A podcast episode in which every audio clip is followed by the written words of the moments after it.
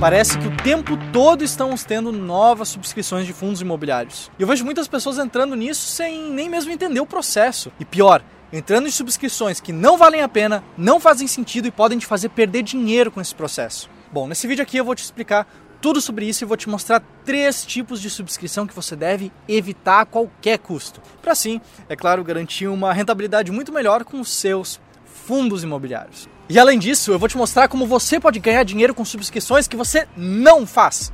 Isso mesmo. Assim, você vai conseguir garantir muito mais sucesso com os fundos imobiliários. Bom, sem mais delongas, vamos direto aqui pro vídeo. Mas antes de tocar a vinheta, já comenta aqui abaixo. Você já participou de alguma subscrição de fundo imobiliário? Se sim, qual fundo? Comenta aqui abaixo. Vamos lá.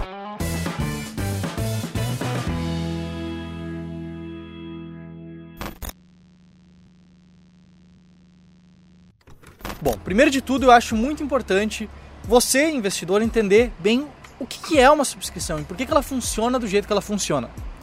A questão aqui é a seguinte: se um fundo imobiliário deseja aumentar o seu patrimônio investido, aumentar o seu capital para investir em mais imóveis, investir em mais títulos de renda fixa, por exemplo, esse fundo imobiliário, a gestora desse fundo imobiliário não pode simplesmente ir até o banco e pedir um empréstimo, por exemplo, para usar o valor desse empréstimo para comprar novos imóveis.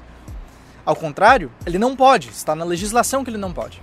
E ao invés disso, ele emite novas cotas desse fundo imobiliário, que aí sim podem ser compradas por cotistas, podem ser negociadas, e que aumenta então, por causa dessa nova emissão de cotas, aumenta o patrimônio gerido do fundo imobiliário específico, levantando assim, obviamente, dinheiro para ele conseguir comprar novos imóveis, novos títulos de renda fixa, novos, novas cotas de outros fundos imobiliários e por aí vai de acordo com a política de cada fundo. Mas como é que isso é feito? Então, como é que funciona esse processo? Bom, vamos, vamos para o seguinte exemplo, tá?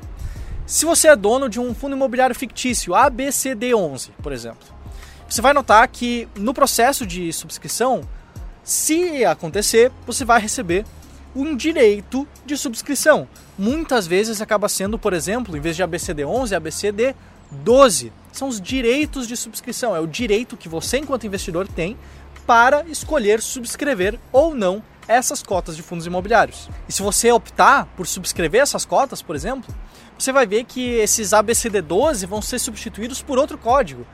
Por exemplo, o ABCD13, que não é um direito de subscrição, mas sim um recibo de subscrição, que indica que você, investidor, optou por sim participar dessa subscrição e adquirir novas cotas desse fundo imobiliário específico.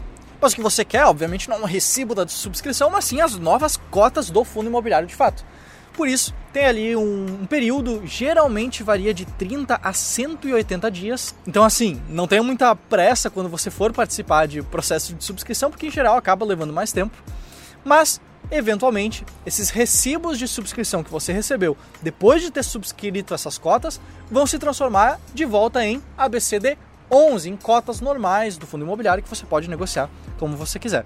Todas essas datas, períodos de subscrição, recibo, o que, que vem, o que, que vai, isso tudo está descrito nos documentos oficiais da subscrição, beleza? Tá, mas e se você não quiser participar, por exemplo? Ah, eu recebi direito de subscrição, mas eu não quero participar dessa subscrição.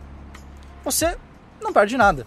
Ou quer dizer, né? Você tecnicamente vai ter um percentual frente ao patrimônio do fundo um pouco menor, já que as suas cotas, as cotas que você já tem, vão ser um pouco diluídas, mas a menos que você seja um investidor majoritário do fundo, isso não vai fazer diferença alguma.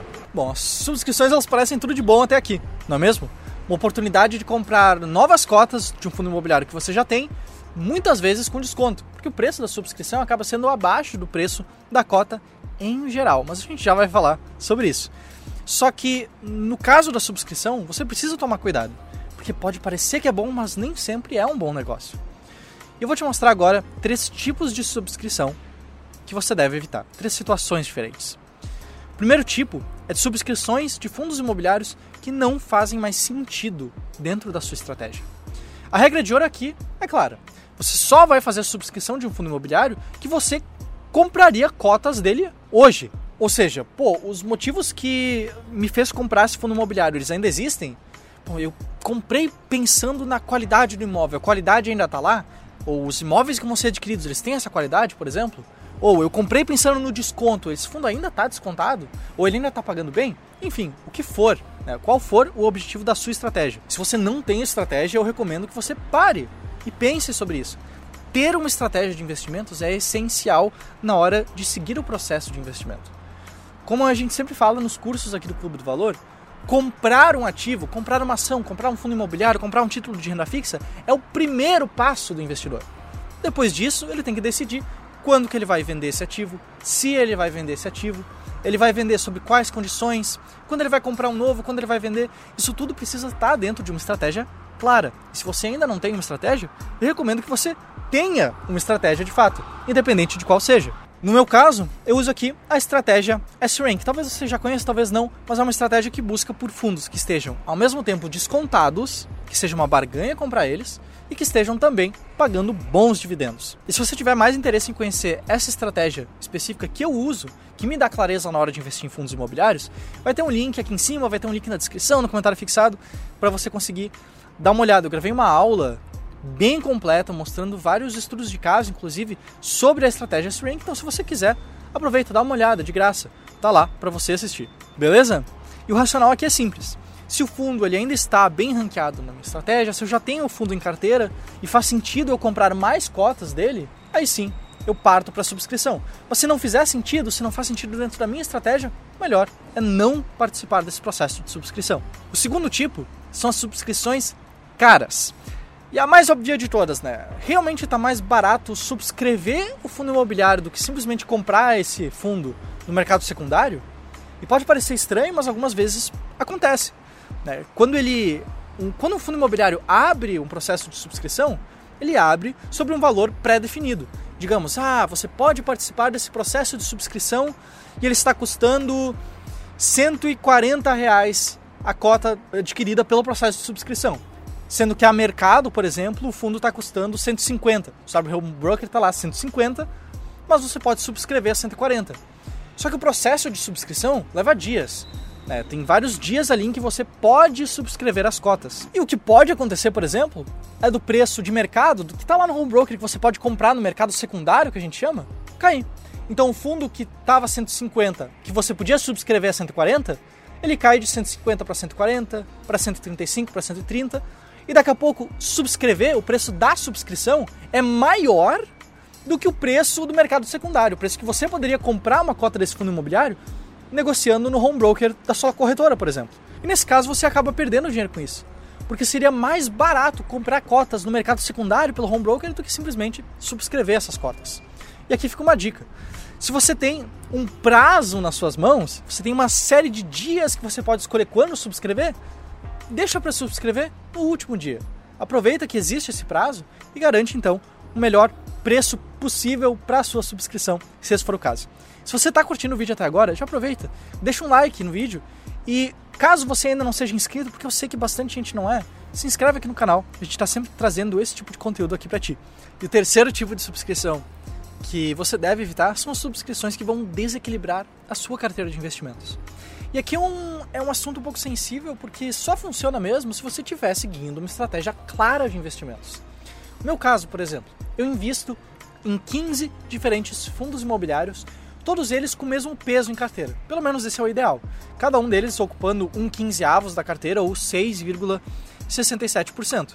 E digamos que um desses fundos que eu tenho abre um processo de subscrição. Então, eu, por exemplo, poderia esperar o último dia, eu vejo que vale a pena financeiramente, eu vejo que ele está bem colocado na minha estratégia, esse fundo que abriu a subscrição, e que eu tenho dinheiro ali um pouco sobrando para investir nessa subscrição, porque sei lá, fiz um aporte ali na hora ou tinha um dinheiro parado na corretora dos rendimentos que os fundos imobiliários pagaram.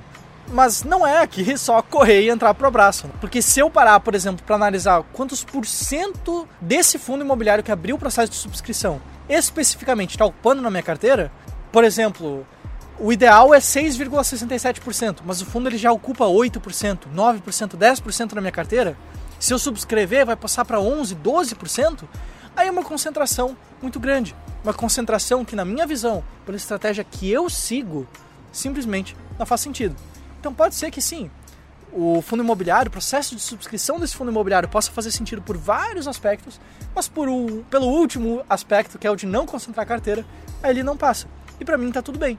Nesse caso, eu simplesmente não participo. Então, sim, por mais que possa doer um pouco isso, é melhor não entrar e deixar simplesmente isso passar e garantir que a minha carteira de investimentos está bem balanceada, está com risco controlado e de acordo com a estratégia que eu me propus a seguir no longo prazo. Pô, beleza, eu vi aqui essas orientações do vídeo, vi que não vale a pena entrar numa subscrição que eu tenho disponível, mas o que eu faço? Eu só não faço nada? O que, que, que, que eu faço nesse caso? Bom, você vai ficar feliz aqui em saber que mesmo que você decida não entrar na subscrição, não subscrever as cotas de um fundo imobiliário específico, você ainda pode ganhar dinheiro com isso. Isso, é claro, vendendo o direito de subscrição que você tem. Você não vai vender as cotas do fundo imobiliário, mas sim o direito de subscrever essas cotas. Lembra que eu falei lá no início do vídeo que pode aparecer como ABCD12, ABCD13 às vezes? Esse direito de subscrição você pode sim vendê-lo. Você pode vender, pode abrir o home broker e lançar lá uma ordem de venda para a quantidade de direitos de subscrição que você tem. Da mesma forma que você faz com ações, com fundos imobiliários, com qualquer outro ativo negociado no home broker. E normalmente, em geral, tá, o valor desse direito de subscrição vai ser algo entre o valor da subscrição e o valor da cota do fundo imobiliário.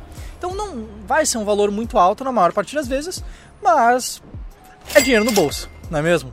Caso você não tenha interesse em subscrever as cotas e o dinheiro que você vai ganhar vendendo esses direitos de subscrição seja maior do que o custo de corretagem para vender esses direitos, algumas corretoras cobram corretagem para isso, aí sim vale a pena se desfazer deles dessa forma.